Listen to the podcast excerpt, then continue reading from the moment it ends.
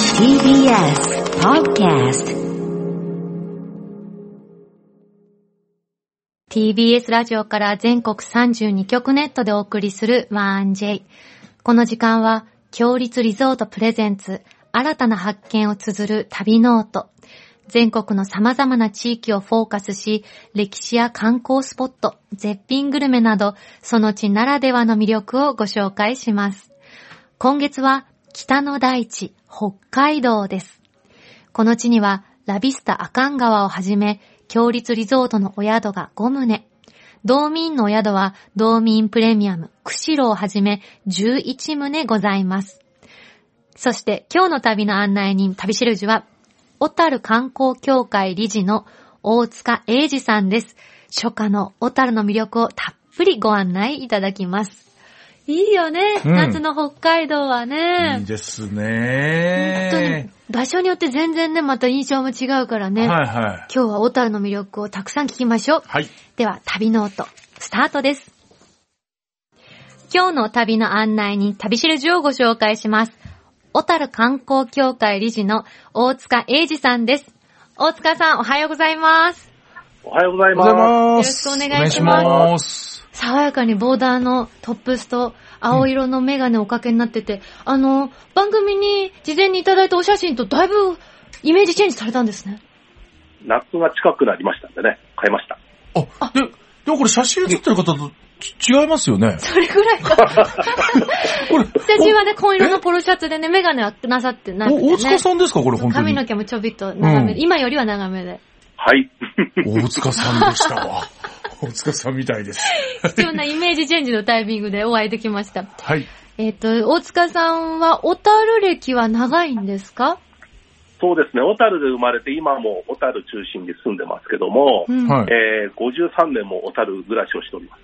おー小樽の魅力ってどんなところですか小樽ね、うん僕ん家からあの海見えるんですけど、家から。朝起きると、うんはい、あの窓からね、海が見えたり、山があったりして、カモメが飛んでたりするのもなかなか楽しいですよ。うーん。もう海が本当にお好きなんですね。そうですね、はい。うん今は、あの、小樽観光協会の理事をお務めになりながら、海の関係のお仕事もされてるってき聞いたんですけど、どんなお仕事されてるんですかはい。私、あの、ダイビングのインストラクターをやってるんですけども、へー海に潜る仕事をうちの会社はやっておりまして、うんはいうんえー魚の調査したり、港の調査をしたり、まあ、海にまつわるような調べる仕事とか、あのー海の観光の仕事を主にしてます。魚を調べるってどんなこと調べるんですか例えば、海がどこにいるとか、後で出てきますけど、ニシンの産卵の場所はどこだとかね、そういう海の生態の調査が多いですね。うーんへーそれってやっぱ、年によってまた全然違ってくるんですかあ違いますね。へー本あの当地に。球温暖化の影響があったり、いはいろんなあの環境が変わると海も変わりますから。はいはいはいはいはえい。じゃあ最近、ね、いろんな気候、毎年違うなと思いますけど、じゃあ毎年結構海も変わりますか変わってきます。どんなことが変わりました例えば。海はね、少しぬるくなると、うん魚はやっぱ温度に敏感なので、はいへー取れる魚が変わったりね、海藻が生えてこなくなったりすると、うん。あの生態系がやっぱりこう変わってきますよね。うんとなると、取れる魚が変わるので、うん。今まで食べれる食べれた魚が減ってくるとか、そういった問題が出てきます。この時期ここに行ったらこの魚釣れてたのにいないみたいなことになってくくるってことですね。あっていうことも多いですね。へえ。ーで、そこから観光協会のお仕事をするようになったきっかけってあるんですかはい、海のことを調べてるとね、いろんな勉強する機会があって、うん。例えば港を使った街づくりとか、うんへ例えば美味しい魚をどうやって付加価値化するってやると、やっぱ観光の話になるんですよね。ううんん。となると、海の街づくりみたいな視点に変わってきますから、うんえーやっぱり小樽で、ね、生まれ育った僕としては、小樽の海を使った観光が元気になるといいなっていうことで、えー携わることになりましうんうん海から街を作っていくわけですね。た。いいこと言いますね。あ、や った。褒められちゃった。あ、うちの相方であ、す。はい、よろしくお願いします。ありがとうござい ますやったやったやった。えっと、ズバリお聞きしますけれども、その、小樽、先ほどね、海が魅力っておお話ししてくださったんですけど、他にもここが魅力だよってところはどんなところですかそうですね。やっぱ観光地って面から見ると、うん。あのー小樽はね、すごく行きやすいんですよね、いろんな場所に。行きやすいでうん、日本ってあの海に囲まれてるから、どこにも海があるわけですけども、うんうん例えば札幌から電車に乗ると30分ぐらいで着きますし、あ、うんそんな近いんですかうん、アクセスがすごくいいんですよ。はいはいへーで、近くて、えー、例えばフェリーも小樽の港に入っていたりしますし、まあ、うんドライブでも当然来ることができるし、へーまあ、あの、行きやすい場所で、港と海と、えー山とか、まあ、そういうのが全部コンパクトにまとまっているのが小樽の、まあ、観光としてはとても魅力になりますねう。んはい。アクセスめちゃくちゃいいね、そう考えるいとやね。、確かに昔私うん札幌に旅行行って、うん。ちょっと時間あるから小樽回るみたいな感じで半日ぐらい行った記憶ある。出てきあた、本当今。うん。うへんえ。そうですね。横浜とね、鎌倉のね、いいとこ取りしたみたかみたいな感じですよ。ああ、なるほど、なるあほど。はいはいはいあ、は。そういう港町の雰囲気、なるほうど、んうんうんへえ。今日はですね、はい小樽の名物がスタジオに届いております。うんこちら紹介お願いしてもよろしいですかはい。これは私、子供の頃からよく食べておりました、小樽金町カジノニシンの切り込み。それもね、辛口ってやつなんですけども、はへいえーこれ小樽はね、昔あの、ニシンがたくさん取れてたんですね。最近も少しまあ、あの、量は増えてきてますけども、うんうんうん明治から昭和の初めまでニシンが大量に取れまして、まあ、それをこう、郷土料理として食べる食べ方がこのニシンの切り込みです。えすごい。へえ今日私たちのさ、はいこのふりかけグランプリにあわ合わせて、このご飯のお供系でね、あ、ご飯ごが進む。紹介いただいて。いて、ありがとうございあまりがとすうご。ざいます。すもごうい。いくらでもね、白いご飯食べれちゃいますね、これ。これは美こ味しいれ、よ。かす漬けって感じなんですかねこれはね、塩麹で漬けた発酵食品で、へはえ。保存食です。いただきいま。ただきますす。すっごい大きなニシンが。いただきます。あーやっちゃったよ、これ。美味しいよ。この数のこの塩プ気チプ最チと高。した食感も美味しいですよね、こうれ。ん。美味しい。これ、ほんとご飯、めちゃくちゃ進みますね。ね、一口のニシンに対して三口の白米いきますよ。それぐらい、味がしっかりしてる、濃い。うん美味しい。うまっほんとだ、数のこのこのプチプチした感じもいいですね。うん。毎朝食べてます。あ、毎朝嘘です。え、嘘ですかあ騙され ちゃった。演技派だった。そんそんな大胆な嘘。ホタルではやっぱりニニシンはマストですかおすすめですかニシンマストですね。ーあのー、有名なのが、うんはい小樽水族館っていうのがあるんですけどはも、いそこの近くに、えー、青塚食堂っていう食堂があります。はいはで、そこのね、お店の前で、はいえー、炭火で焼いてるですね、はいあの、特大ニシンが食べれる、えー、漁師食堂さんが青塚食堂って言うんですけども、はいまあ、ここに行くとね、もうニシンのね、1から10まで全部楽しむことができますね。 1から10と言いますと。えー、まずね、ニシンはやっぱ焼いて食べると美味しいんです。い。はいはいはい。へーで、中に数の子とか白子が入ってたりするので、それぞれオスとメスの美味しさもありますし、あー味が違うんだえー、お刺身で食べても美味しいし、はいはい。えー特におすすめなのは青塚食堂さんのうん副大ニシン焼きスペシャル定食っていうのがあって、はいはおい。ーもうこれはもう青塚食堂の全てが詰まってます。ええ。ど、どんなもの、どんなものが入ってんですかえーまずあの、新鮮なお刺身盛り合わせ。はい。はい。えーそれとホタテの血合いのお味噌汁。はい。ホタテが入ってんですかはい。特贅特沢。大のニシン焼きですね、まずね、それね。へそこにあぇの、たくさんの、えー大根おろしを乗っけて、醤油かけて食べるともう最高です。うーわー。え、おそんな大きいのかな、でもね。ニシンって、え、こんなに大きいんですか今写真見せてもらいおおますけ大ど。きい。え、何これはい。お皿から溢れちゃいます、はね。み出てる。出てますね全。長30センチぐらいありますかねそれぐらい大きそう。ご飯とか味噌汁がめちゃくちゃ小さく見えるもんね、本こ当れね。よ。うオん。スカメスかわかんないけど、お腹もね、身がたねっぷり、詰まそうってね。て。膨らんでる。うん。え、1650円安すぎませんかこれで。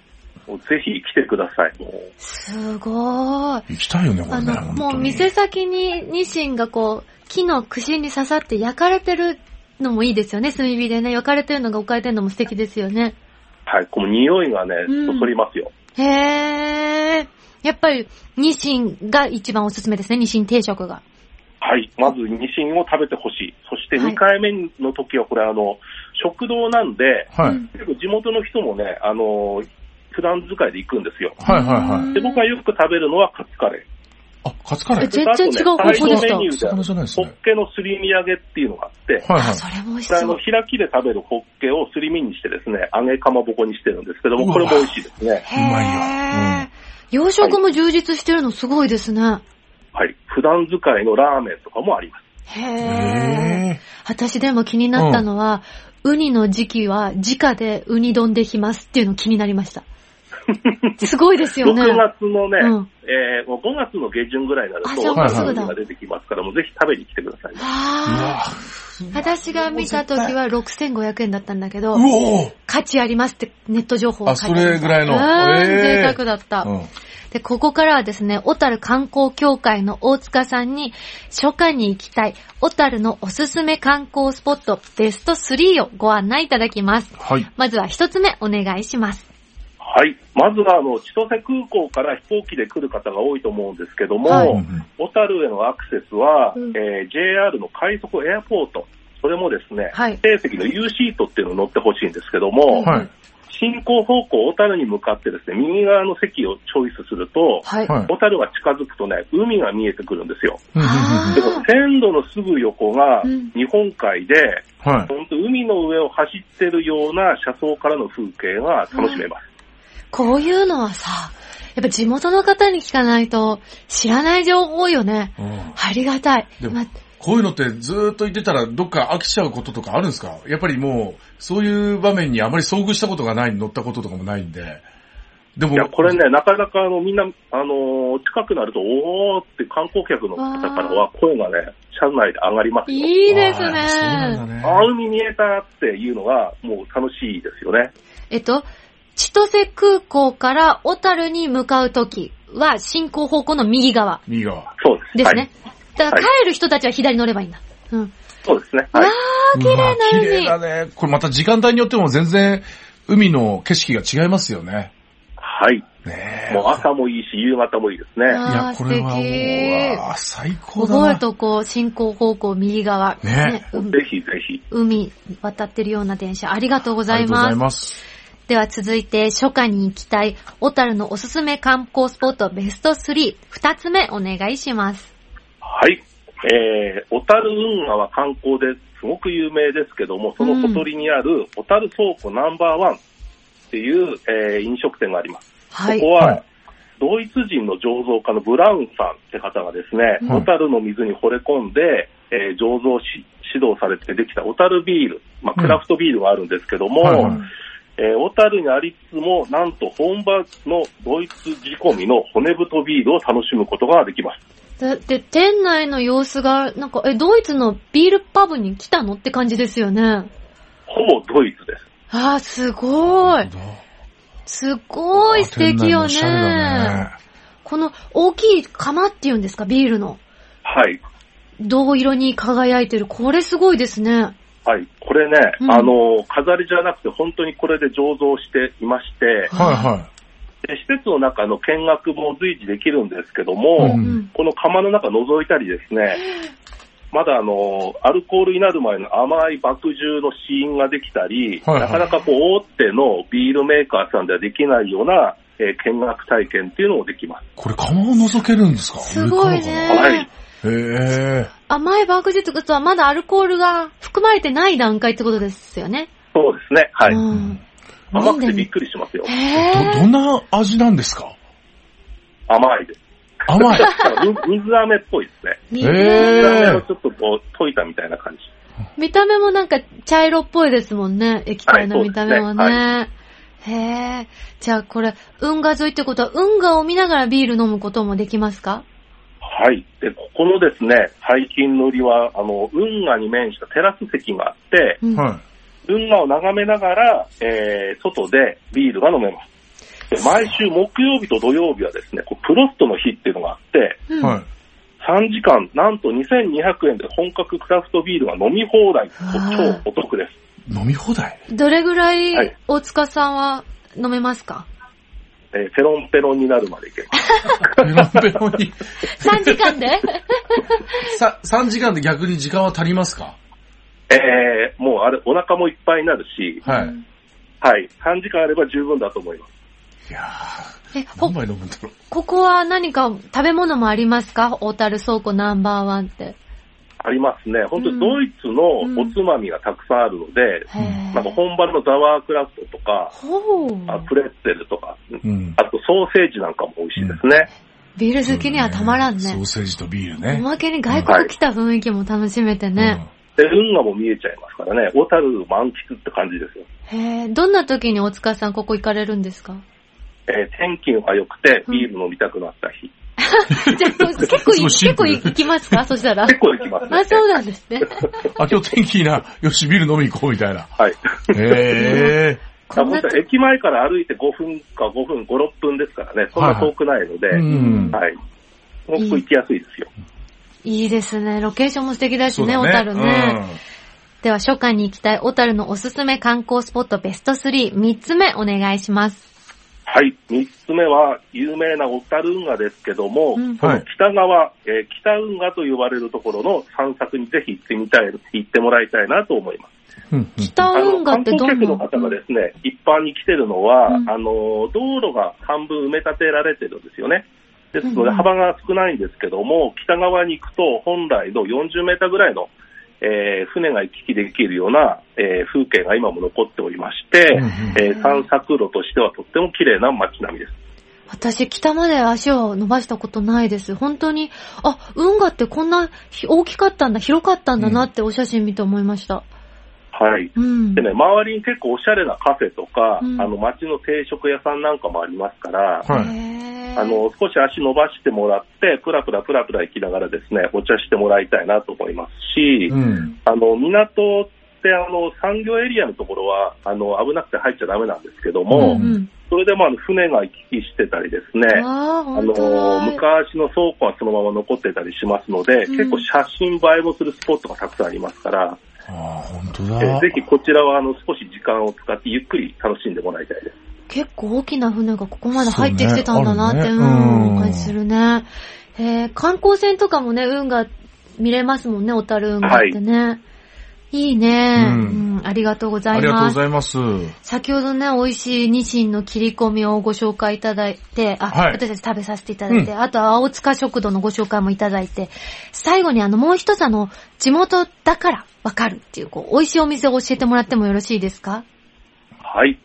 えー、ホルモン焼き、八島さん。ホホルルモンモンだ。ホルモン。へえ。どんなところがおすすめですかこれはですうねんあの、小樽の歓楽街にですね、花園町って、ま場所があるんですけど、そこの老舗のホルモン焼き屋さんです。うんで、花園町は小樽駅から歩いて10分ぐらいなんですけども、うんうん個人のお店さんが多くて、うん。えー、スナックとかですね、バーがたくさん集まってる街なんです。ほえー。ーで、マスターとかママが、うんあの、気軽にお話ししてくれますんで、うんぜひ、あの、美味しいもの食べながらですね、おしゃべりも楽しんでほしいんですけども、なんか旅先でのそういうのいいですよね、ね出会いってね。ねうんはい。八島さんはね、うんもくもくもくってこう上がるような昔ながらのこう、ホルモン焼き屋なんですけども、うんはそこにですね、薄くできてる、うんえー絶妙な下味のついたホルモンがありまして、い。はい。表面をさっと炙って、あのー薄口のタレをくぐらせてですねうわ、くるんってこう食べるっていうも食うべ説方が。明だけでお腹空いてきた。へー。うわあ、うまそうだ美な、味しこそうれ。だね。これ一人でね、5人前ぐらいね、ホルモンは食べれます。ご5人前ですか、うんでもいけそう。はいもうほぼ飲み物大塚さんならいけうんそお大塚さんだから5人前いっちゃうんじゃないですかう。いや、だって美味しそうだよ。へー。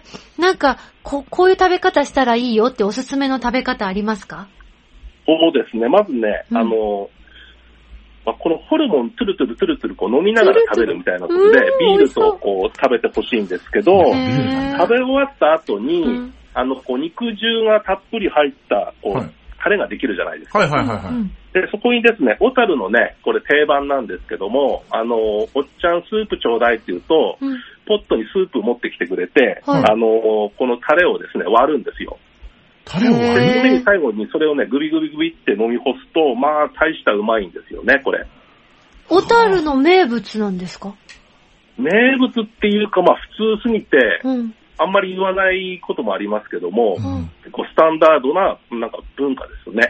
食べ方。焼肉文化みたいな。へーなん、か余ったタレとか、確かに味が染み込んでるから、そのままご飯に全部かけちゃうんですけど、僕はいつも。余らないですね。そううんんこっちのな方んかがね、、小樽のね、はい焼肉屋さんのね、タレはね、お皿じゃなく、あの、小皿じゃなくて、うんはい。小鉢みたいのが入って出てくるんですよ。飲めるように。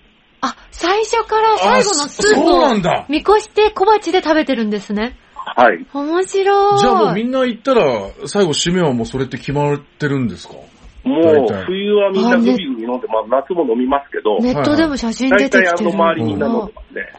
はい。でもメニューに最後にスープとか書いてるわけじゃないですもんね。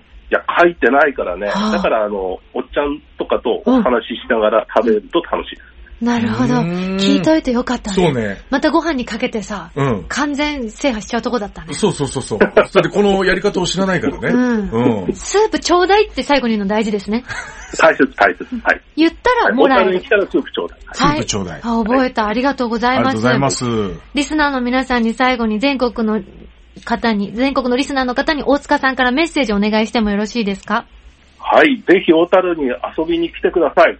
あと、ちょっとうん、宣伝ですけども、ええ来月6月3と4に、小樽祝津ニシンおたて祭りっていうのがあります。ニシえンーおたて祭ニシンり。千引き焼きっていうイベントがありますので、はいぜひそちらにも遊びに来てください。 6月先ほどのニシンが楽しんでもらえることができます。はい。6月はい3日と4こんなのあ日りますあーはいはいはい。どんなイベントなんですか先ほどの青塚食堂のはい。前浜で、ニシンをですね、みんなで集まって焼いて食べるっていううわそういうイベー、楽ントしそう。はい。浜であの、えー炭焼きにしてニシンを頬張ることができます。いや、いいですね、6月3、4ね。 3 4二日間ねぜひね、皆さんお出かけの際は立ち寄ってみてください。ありがとうございました。今日の旅しるじは、小樽観光協会理事の大塚英二さんでした。大塚さん、ありがとうございました。ありがとうございましたはい、お待ちしてます。ありがとうごありざがというございまます。す。さて、ここで番組をお聞きのあなたに旅のプレゼントです。今月は北海道釧路にある阿寒川の清らかな流れとありのままの大自然が楽しめるラビスタ阿寒川の宿泊券を一組2名様にプレゼントいたします。釧路空港より車でおよそ1時間、道東を代表する観光地、阿寒湖より車で10分のところに、カムイの湯、ラビスタ阿寒川があります。雄大な阿寒川と大自然を目の前で満喫することができ、敷地内から湧き出る自家源泉の天然温泉かけ流しを贅沢にご堪能いただけます。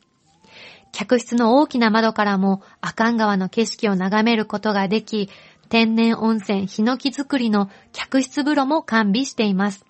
タイミングが良ければ、エゾシカやキタキツネに会えますよ。お食事は北の大地が育んだ豊かな恵みをふんだんに使った四季折々のご料お料理をご用意しています。そして先日宿泊された片桐千秋ちゃんからもアイヌの文化を取り入れたぬくもりある雰囲気が素敵。お宿の至るところで目にする木彫りの像や壁掛けなどは、すべてアイヌの村の職人さんや奥さんたちの手作り。ルームキーについている可愛い木彫りの人形は、すべて表情が違う、とのことです。そんなラビスタ阿寒川の宿泊券を一組2名様にプレゼントいたします。ご希望の方はインターネットで TBS ラジオ公式サイト内、旅ノートのページにプレゼント応募フォームがありますありますので、そこから必要事項をご記入の上ご応募ください。締め切りは5月31日水曜日までとなっております。たくさんご応募お待ちしております。なお、当選者の発表は発送をもって返させていただきます。ここで強立リゾートからのお知らせです。札幌の中心部から車でおよそ1時間の場所にある定山渓由楽草庵、奥座敷として知られる定山渓温泉、150年以上の歴史を誇るこの温泉地に昨年オープンしました。お部屋には、ヒバの天然温泉客室風呂を全室完備。和に彩られた室内でゆっくりとおくつろぎいただけます。大浴場では、定山系の豊かな森が育んだ温泉と、四季折々の山々の景色をめでながら、そして、趣異なる4つの無料貸し切り風呂で、極上の湯あみをお楽しみください。夕食は北海道の厳選した山海の恵みをふんだんに使用し、趣向を凝らした美食の数々を懐石料理でご用意しています。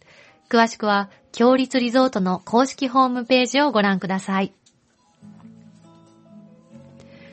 このコーナーではあなたのメッセージもお待ちしております。北海道を訪れた旅の思い出はもちろん、強立リゾートにご宿泊された方の感想を番組までお寄せください。メールで 1j.1j.jp、1j.1j.jp です。件名には必ず旅ノートとお書きください。最後の教えていただいたの勉強になったのね。そうね。ホルモン食べたら、最後はスープちょうだい。スープ。タレ飲んじゃダメ。ホルモンは5人前いけると。そこも覚えたんですね。 5人前いきます。美味しそうだったもんね。そうだねうん本当に。えっ、と、大塚さんがご紹介してくださったのどこだっけあれ。あ、焼き、ヤシマ、ホルモン、ホルモン焼き、ヤシマさんね。はい。うん、ありがとうございあまりしたがとうご。ざいます。来週の旅ノートもどうぞお楽しみに。